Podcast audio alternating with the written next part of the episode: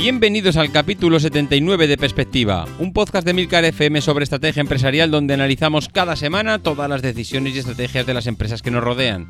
En el programa de hoy comentaremos cómo Amazon va más rápido en sus innovaciones que los propios clientes. Relacionado con esto, veremos cómo el corte inglés se lo juega todo en los próximos años con una posición un tanto complicada. Conoceremos un modelo de negocio basado en el Wallabov de las empresas. Y para terminar, tendremos a José Mendiola hablándonos de Microsoft. Si eres de los que te gusta estar informado, no lo dudes. Sube el volumen y acompáñame. Yo soy David Isasi y hoy es 30 de octubre de 2017. ¡Comenzamos!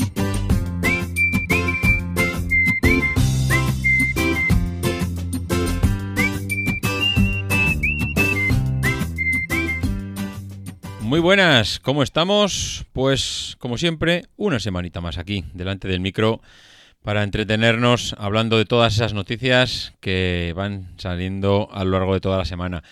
La verdad es que esta semana anda un poquito pillado de tiempo, anda un poco desbordado, esto del trabajo me tiene un poco últimamente agobiado y se me han quedado no muchas noticias. Eh, o sea, no es que no haya habido noticias, se me han quedado muchas noticias sin leer, porque normalmente me suelo preparar una batería de noticias que a lo largo de la semana rondan, pues aproximadamente se podría decir que, rondan o que he hecho un vistazo a 500 artículos de prensa a lo largo de, toda la semana. Evidentemente, de los 500 artículos hay mucho. El filtro rápido es directamente repaso titulares. Eh, de los titulares que más o menos entiendo que pueden servir, pues ya me leo un poco el desarrollo de la noticia. Mm, aquellos ya que incluso pasan ese filtro de leer todo el desarrollo de la noticia, pues eh, eh, lo que hago es pasármelos a una carpeta o, bueno, realmente no es una carpeta, a una aplicación donde voy guardando todos aquellos que ya han sido seleccionados y cuando llega el momento de, grabar el podcast es ya cuando hago la selección definitiva de qué es lo que me quedo. Y esta semana pues no me he podido leer los aproximadamente 500, 600, 700 que por ahí andan, que entre 500 y 700 porque me leo unos 100 al día eh, artículos de prensa y se me han quedado unos cuantos. Se me han quedado unos cuantos, con lo cual, pues bueno, eh, he hecho una selección de los que tenía y es posible que, bueno, o espero, mm, es posible y también espero que haya alguno que sea una noticia importante y que se me haya quedado por el camino. Pero bueno, mm, ¿qué vamos a hacer? El tiempo es el tiempo y la verdad es que todos sabemos que, que hoy en día las agendas echan humo y da para lo que da. Por otro lado, mañana además me voy a las JPod, a las jornadas de podcasting en Alicante, con lo cual pues espero disfrutar un montón de todas esas ponencias que hay, de toda la, agenda y el calendario que ha preparado la organización, que se lo han currado un montón este año. Y bueno, esperemos también eh, asistir a la, a la, entrega de premios a los cuales estamos nominados, que ya solo por eso ya mm, pues merece la pena hacer el viaje para disfrutar de ese momento. Eh, bueno, vamos a ir, vamos ya a meternos en harina. Y la primera noticia a la que vamos a hacer referencia y que además es eh, una de las noticias, eh, es la noticia que dará título al podcast, es, como no podía ser de otra manera, de Amazon. Porque Amazon es de estas empresas que si no es noticia una semana, pues no están a gusto. Tiene un CEO que se siente pues incómodo, incómodo si no es noticia por alguna cosa ah, en alguna semana. Esta semana, ¿por qué ha sido noticia? Pues principalmente aquí en España ha habido dos novedades con respecto a Amazon. La primera de ellas, eh, que es que parece ser que ha encontrado una manera nueva de, entregar los paquetes cuando no estamos en casa. Hasta ahora parece ser que eh, iba siendo, o que era el bellocino de oro, pues eh, encontrar la fórmula adecuada para entregar los paquetes. No olvidemos que a ellos les causa un problema tremendo el que después de toda la logística tremenda que tienen, pues no consigan entregarte el paquete a no a tiempo, entregarte el paquete en mano, dejártelo en casa. Eh, yo diría que a día de hoy, de todo el eslabón que tienen del principio hasta el final de pedidos, que lo tienen todo anotado, posiblemente sea el punto ya más débil de toda la cadena, el que no te encuentren en casa cuando eh, estás eh, cuando van a entregar un paquete. Te ponen todo tipo de facilidades. Tú entras a la página web y te dicen, oye, ¿dónde quieres que te lo entregue? En, eh, dirección número 1, dirección número 2, dirección número 3. Ponme todas las direcciones que quieras. ¿Quieres que te lo entregue en un punto de recogida? Sin problema. ¿Quieres que te lo lleve al trabajo? Sin problema. Te instalo una, no sé cómo se llaman, una especie de, box. Son ese tipo de cajas que instalan en tu comunidad, una especie de, de buzón de correos o de o de... Ah, no me acuerdo cómo se llama. tiene un nombre Eh, no, no me, sale. Estas, estas cajas que hay en correos y que, y que te dejan allí en tu casilla, te dejan el, te dejan el paquete para que tú vayas a, recogerlo. Bueno, la verdad es que tiene mil formas para, recoger eh, todos los paquetes que, que tiene, pero no hay ninguna de ellas perfecta. ¿Y cuál es la solución perfecta?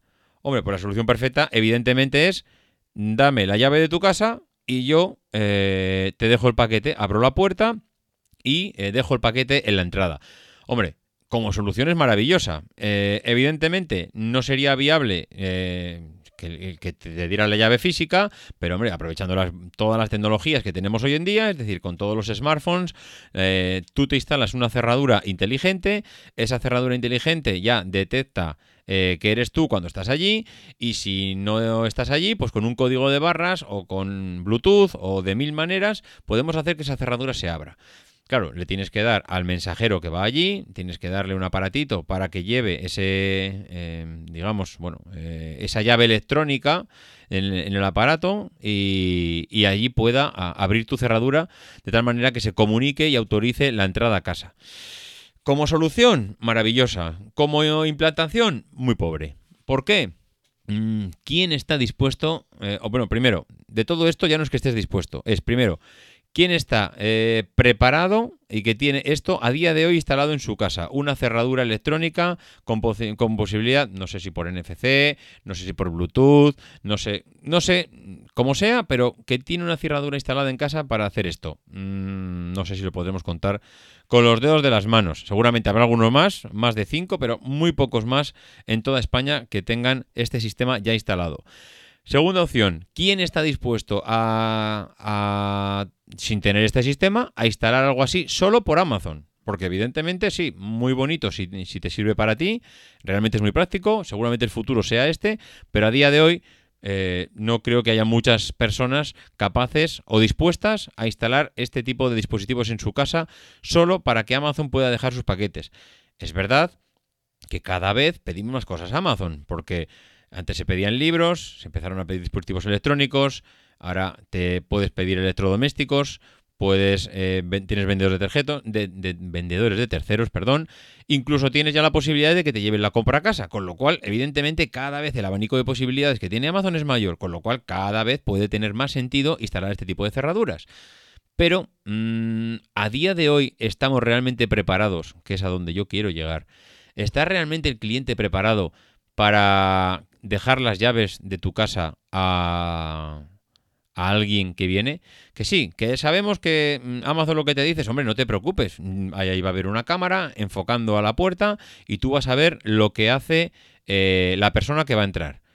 Hombre, pues sí, da, da tranquilidad, no te digo que no, pero aparte de eso, mm, yo estoy aún así preparado para que, aunque me lo graben, hay alguien que entre en la puerta de mi casa. Es que realmente eh, la casa de uno mismo, la casa donde vivimos, es como nuestra pequeña fortaleza. Nadie abre, nadie entra en nuestra casa sin nuestra autorización. Y por mucho que te graben, porque claro, te pueden grabar. Imagínate que dice, bueno, grabo lo que estás haciendo, sí, sí, muy bonito, pero ya has entrado. Yo ya te he dado acceso a mi casa.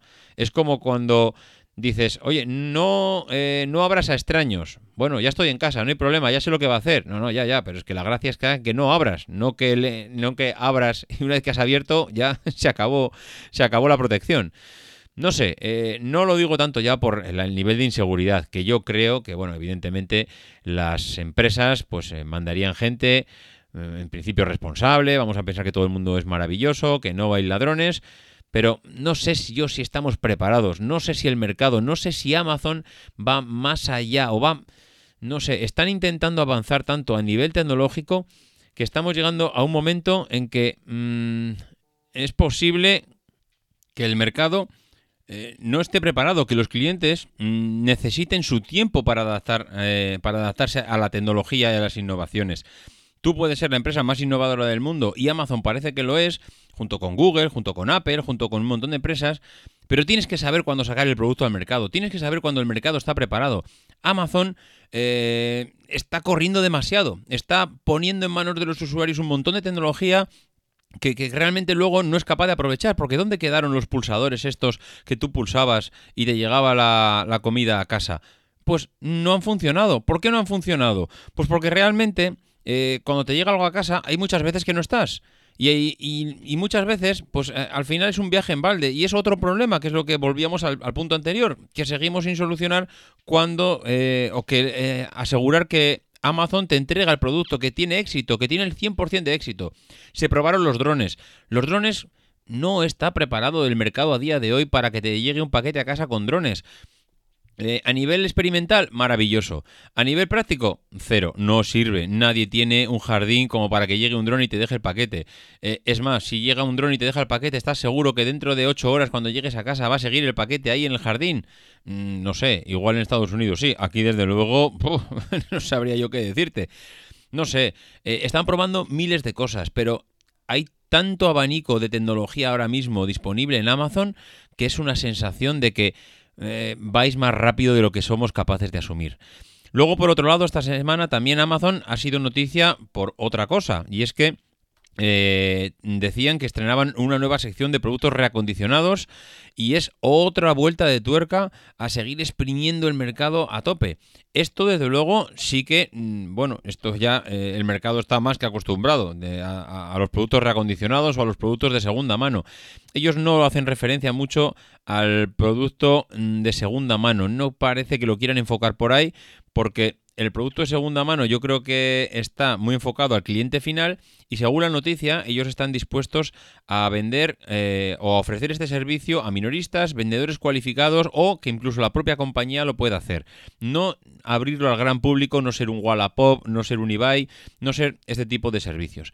Hombre, al final, bueno, parece que no, pero con productos tan caros como tenemos hoy en día, el mercado de lo reacondicionado, de lo refurbish, pues sí que tiene, parece que un nicho importante económico, con lo cual exprimir esa parte pues no parece que sea una tontería cuando realmente ya tienes montado todo el chiringuito que tiene montado Amazon. Es decir, oye, yo, si yo no tengo que hacer ningún esfuerzo, sino que simplemente abrir un poco más el abanico de lo que, de lo que, a donde llega mi negocio, pues realmente con muy poco esfuerzo puedo conseguir mucho más mm, beneficio. Bueno, lo que decíamos, Amazon corre demasiado. Está ofreciendo productos, está lanzando una especie de Google, lanzando al mercado Mm, dar dos de soluciones a ver cuál de ellas encaja mejor. Lo que pasa que mm, parece ser que no hace un análisis realmente interesante de, oye, ¿esto que estoy lanzando al mercado es efectivo o esto es un brindis al sol? Simplemente para demostrar al mercado que voy muy avanzado, que pongo tecnología en sus manos y que elijan ellos la que quieran.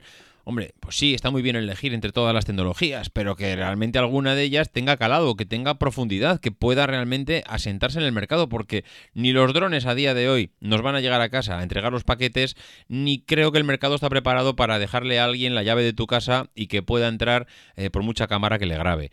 Ni, ni los botones hoy en día le pulsas un botón y te trae la comida a casa porque nadie asegura que vayas a estar, etcétera, etcétera. No sé.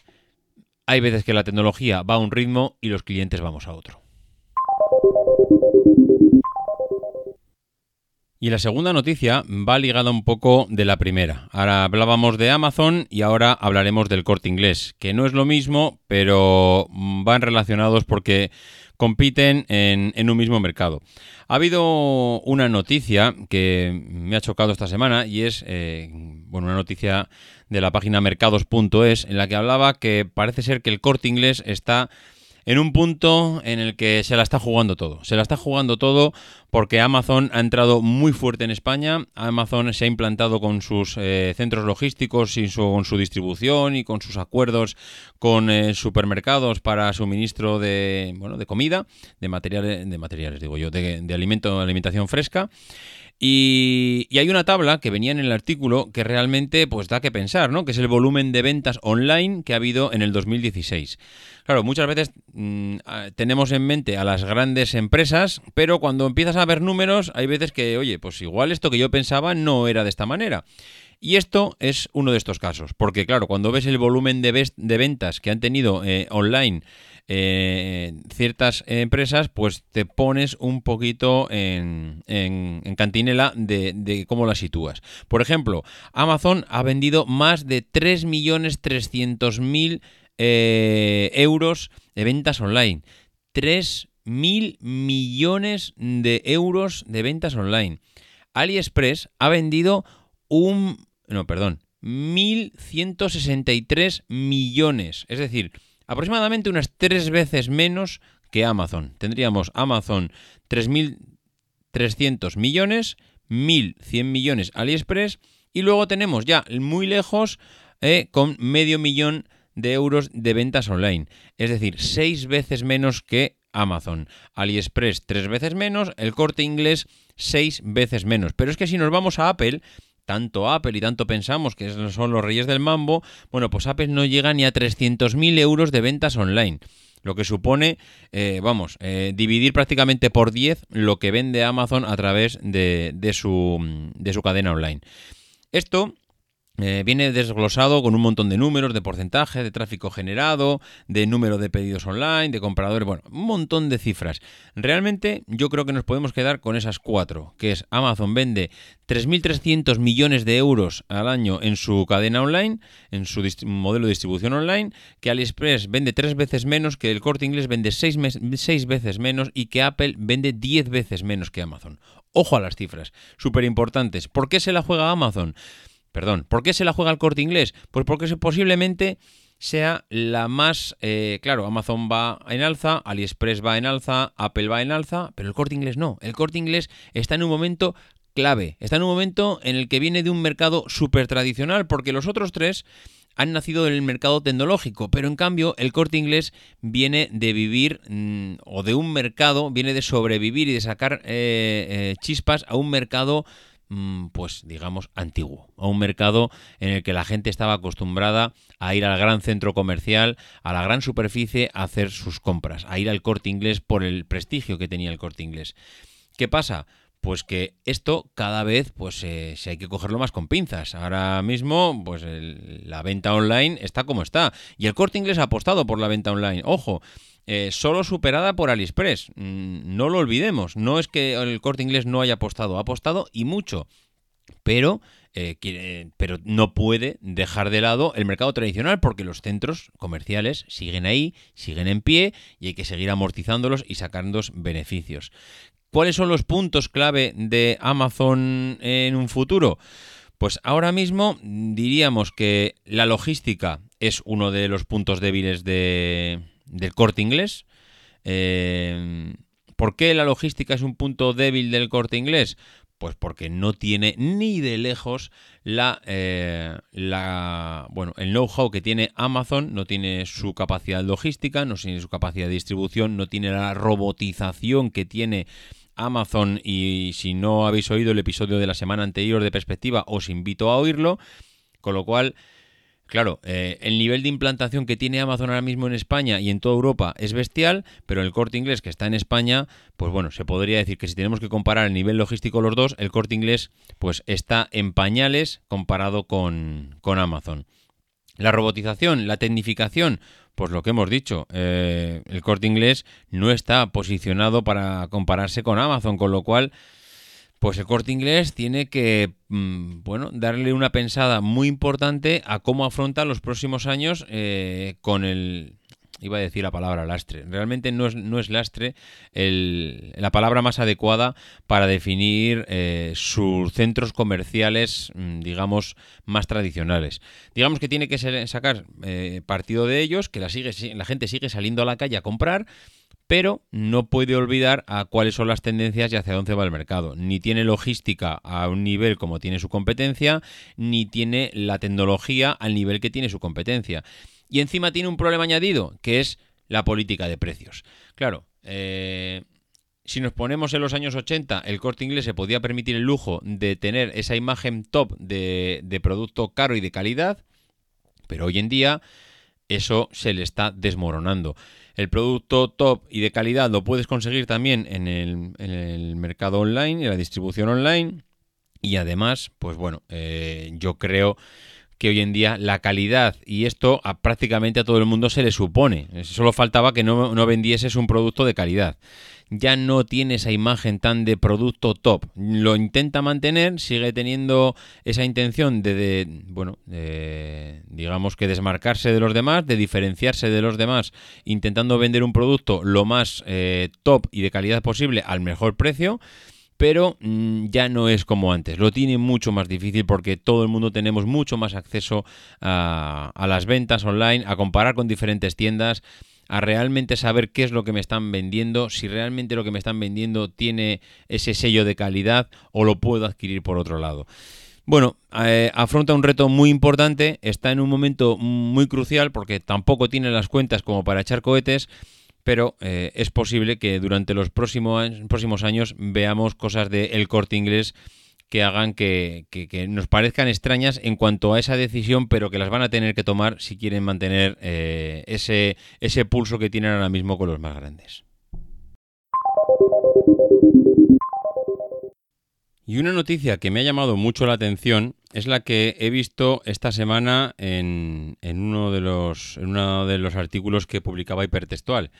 Y es que hay una, hay una empresa, porque realmente es una empresa, que es como el Wallapop de las empresas de segunda mano. Es decir, en vez de vender productos, lo que vendes es tu propia empresa. Gente que quiere dejar la empresa y que quiere traspasarla, lo que era el traspaso de, de toda la vida. Claro, cuando vas leyendo el artículo, la verdad es que es curioso, porque bueno, tiene, tiene su cierto sentido, ¿no? Albert Colomer, que es el, eh, el emprendedor que se le ocurrió esta idea dice que, eh, bueno, hace ya mucho tiempo que se dio cuenta que cuando una empresa pone el cartel de se traspasa, eh, inconscientemente muchos de nosotros siempre nos queda la sensación de que el negocio le ha ido mal, no ha sabido sacar la empresa adelante, no era el momento adecuado, no tenía clientes, lo que sea. Pero siempre se te queda ese pozo de negatividad, que realmente el negocio no ha funcionado. Y él lo que realmente dice es que más allá de todo eso, haciendo un estudio de todas esas empresas que se traspasan y si rascas un poco detrás del estudio, lo que viene a decir es que realmente el 70% de las empresas que se traspasan no es por un fracaso de la, empresa, sino que es por jubilación del propio empresario. Es porque realmente el empresario ha llegado a su edad de jubilación, lo quiere traspasar y quiere ya olvidarse del negocio. Con lo cual, realmente eso no es un fracaso. Y luego encima hay un 30% restante que no, es, no está jubilado, pero que los deja por mm, motivos de salud. Oye, pues ahora mismo no me apetece, he entrado en depresión, he entrado en que ahora mismo esto no me ilusiona, no sé, entras en una fase de tu vida en que por motivos de salud, pues no te ves con fuerza de sacar adelante el negocio. Claro, al final lo que dice es eso. Mm, prácticamente bueno, no vamos a decir casi ninguna, pero hay muy pocas empresas que realmente cierren porque el negocio vaya mal. Él tiene la teoría yo esto ni lo rebato ni nada. Yo estoy aquí leyendo el artículo y él tiene la teoría de que el 70% de las empresas cierran por jubilación y el 30% de las empresas que se bueno, que cierran no, que se traspasan, perdón, ¿eh? Eh, empresas que se traspasan, el 70% es eh, por jubilación y el otro 30% de las que se traspasan es por motivos de salud. Bueno, pues esto, quieras que no, es una es un, eh, un negocio. Esto al final es un modelo de negocio. Buscar eh, a quién recolocar esa empresa. Eh, en vez de poner un anuncio, un cartel, lo que haces es ir a su empresa, que se llama Reempresa, vas a su página web, te anuncias allí, entras, etcétera, etcétera.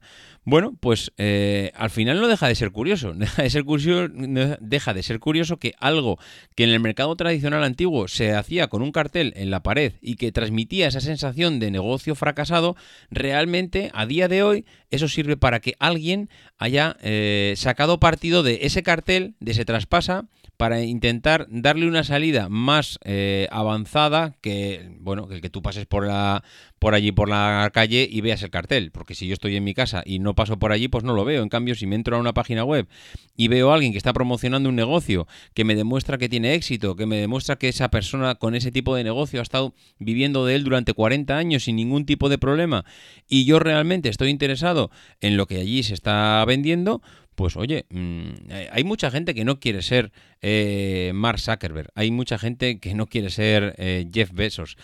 Al final, Jeff Bezos hay muy pocos, entonces mm, a la gente muchas veces a lo que aspira es simplemente a tener un negocio, ser un buen gestor y llevar un negocio adelante. No hace falta reinventar la rueda ni ser el Steve Jobs de, de los negocios. Entonces, bueno, si tú aspiras a un, coger un negocio que ha tenido éxito durante 40 años, que crees que eres capaz de sacarlo adelante, pues esta es una posibilidad. Puedes ir a ver el listado de todas las empresas que se traspasan y seguramente allí te darán información y te y te informarán pues cómo ha ido la empresa y los motivos del traspaso. Una cosa muy importante, realmente, y eso es algo que dice mucho de la empresa, porque muchas veces puedes pensar, ¿qué me van a decir? Mm, al final ellos lo que quieren es vender, ¿no? Pues me van a decir que soy de maravilla, que me meta ahí de cabeza. Bueno, para ellos es importante una cosa, y es que el servicio es gratuito. Ellos están cobrando de unos, de unos fondos de la, de la Unión Europea que en su día eh, se utilizaron como promoción del negocio del ladrillo, pero que también había una pequeña parte de esos fondos que se concedían a este tipo de empresas para, eh, bueno, pues mm, digamos que para fomentar las startups y, y la emprendeduría, ¿no? Bueno, pues al, no, al ser un servicio gratuito, ya que ellos están cobrando por otro lado, eh, de unos fondos europeos, te da la garantía de que no te están queriendo una vender una moto. Ellos van a cobrar igual, lo compres o no lo compres. Es un servicio, digamos, público entre comillas. Ellos cobran simplemente por mantener el servicio y no y tienes la garantía de que realmente, eh, bueno, no está siendo utilizado o que no te están enseñando todos los números encima de la mesa cuando vas a informarte por ese tipo de negocio. Realmente es curioso, realmente es curioso porque esa filosofía de la segunda mano que comentábamos antes Amazon, en el mismo, hemos hablado como Amazon en el mismo capítulo, está intentando dar una vuelta a esos productos reacondicionados. Estamos hablando aquí también como una, un, un modelo de negocio como Wallapop o como eBay pues tiene también su homólogo en el mundo de las empresas. Es una empresa de segunda mano, entre comillas, que ha tenido su éxito durante muchos años, que se traspasa, pero que no porque se traspase eh, signifique que, que, su modelo de negocio ha fracasado, sino que simplemente que, pues que o, su, dueño se jubila o simplemente tiene una enfermedad y ahora mismo no, no se ve con fuerzas por seguir. Y para acabar el programa de hoy, pues os dejo con José Mendiola, que nos trae un audio hablando sobre Microsoft, sobre las últimas noticias que ha habido y cuál es la opinión que le, le merece al gran José Mendiola. Os dejo con él. Hoy me gustaría hablar de lo que yo entiendo que es un drama. Un drama, además, en una empresa con la cual todos hemos tenido algún tipo de relación y me estoy refiriendo a Microsoft. Eh, todos, de alguna manera, pues eh, los que hemos estado relacionados con el mundo de la tecnología, y aunque no estuviéramos directamente relacionados con ella, eh, hemos utilizado en algún momento pues, un ordenador Windows o, Microsoft Word o cualquiera de las múltiples aplicaciones que, que convirtieron esta empresa en un gigante. Pues bien, el pasado 8 de octubre, creo que era recordar, sí, el 8 de octubre, em, de alguna manera la compañía, em, según lo veo yo, eh, sentenció a muerte una de sus vías de crecimiento o digamos vías potenciales de expansión. No es que realmente Microsoft necesite muchas vías de expansión, eh, siendo la empresa que es y lo que gana, pero sí que estratégicamente perdió una gran oportunidad y ese día la, la sentenció a muerte definitivamente. Y me estoy refiriendo a, la finalización oficial, entre comillas, bueno, oficial no, realmente es oficial, de, Windows Phone, de el, el, plan de la compañía por intentar recuperar el terreno perdido con, el tema de los móviles. Fue además de una manera un poco, yo diría que deshonrosa para una empresa de este calibre, a través de un tuit de Joe Belfior, que es el, máximo responsable del área, eh, que a respuesta de un usuario, un seguidor suyo, eh, informó que bueno, que se continuaría, seguiría apoyando a la plataforma, pero que no se va a invertir más en ella. Bien, ¿qué supone exactamente esta decisión estratégica que además ha sido anunciada por la puerta de la Terras, como comento? Bien, yo me remontaría al año 2007, cuando Steve Ballmer era el CEO de la compañía y otro gigante, Apple, presentaba eh, su primer eh, smartphone, que es el, iPhone que hoy conocemos. Hay un vídeo en YouTube que, bueno, seguramente lo habréis visto y si no es así os invito a que lo hagáis, en el cual eh, Palmer pues se carcajea y, ridiculiza al iPhone en su lanzamiento diciendo que, bueno, ¿cómo es posible que un móvil sin teclado que cuesta tanto dinero vaya a tener alguna oportunidad en el mercado? Bien, Hago mención a este vídeo porque fue en ese momento cuando realmente la compañía em, cometió un error de grandes dimensiones, de la cual luego no se pudo recuperar.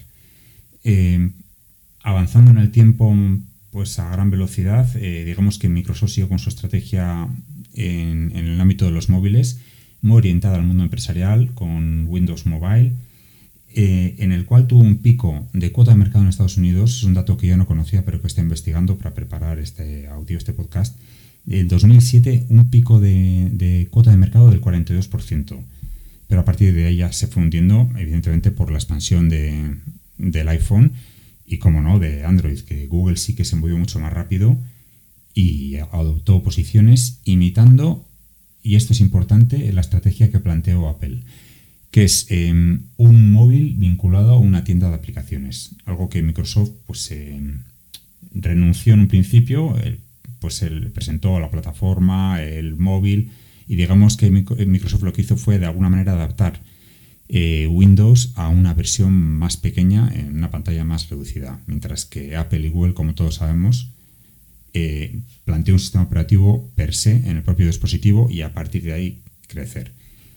El planteamiento al que renunció Microsoft y que ha dado un triunfo, vamos, que ha cambiado el mercado para siempre en el mercado de los móviles fue la alianza, como comento, de un dispositivo y las aplicaciones. Es cierto que Microsoft lo intentó después, eh, pero de una manera, digamos que presionando muchísimo al usuario. Eh, entendió muy tarde que para triunfar en el mundo de los móviles teníamos que contar, tenían que contar con una tienda de aplicaciones que estuviera eh, dotada con suficientes apps de calidad para que el usuario las comprara. Digamos que era la pescadilla que se muerde la cola un usuario no adoptaba una plataforma si ésta no contaba con un número suficiente de aplicaciones y por el contrario, un desarrollador no desarrollaba aplicaciones en una plataforma si ésta no contaba con un número determinado de usuarios. Esta fórmula infernal de alguna manera pretendió romperla a Microsoft a golpe de talonario, eh, pagando a desarrolladores para que desarrollaran aplicaciones, aunque no hubiera un nicho de mercado que justificara esa inversión para ellos, e incluso desarrollando ellos mismos, como reconoció el propio Joe Belfiore, aplicaciones para su plataforma.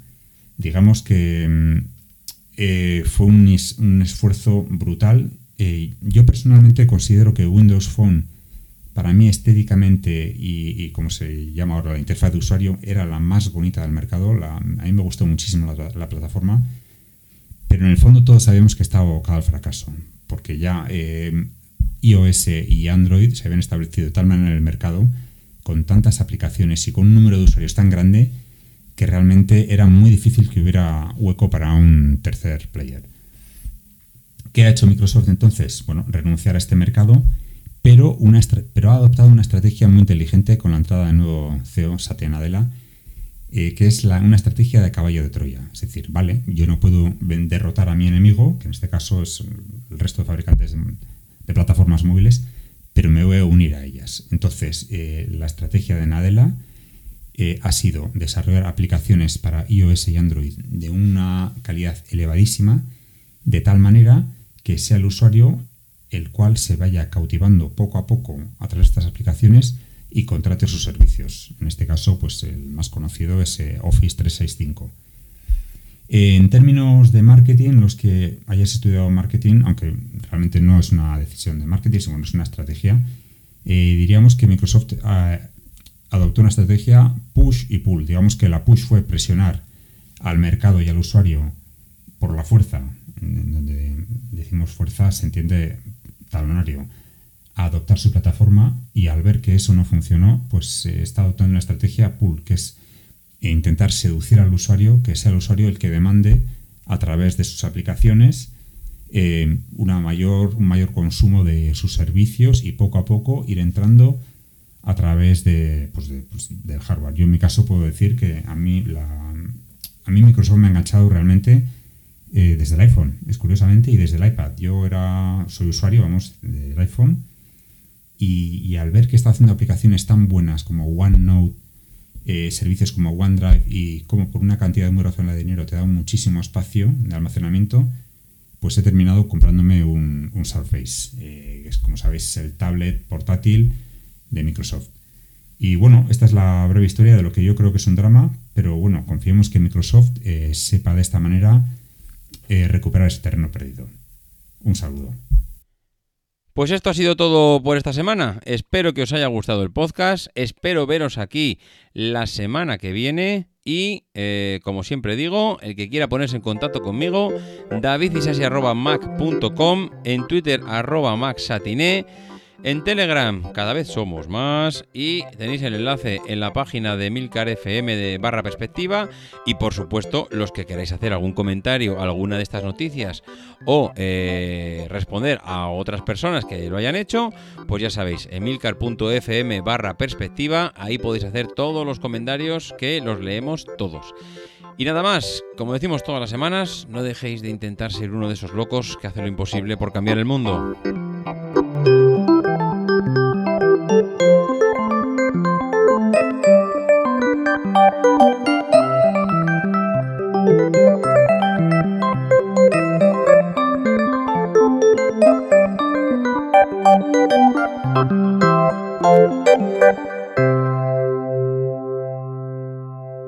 the people who are crazy enough to think they can change the world are the ones who do.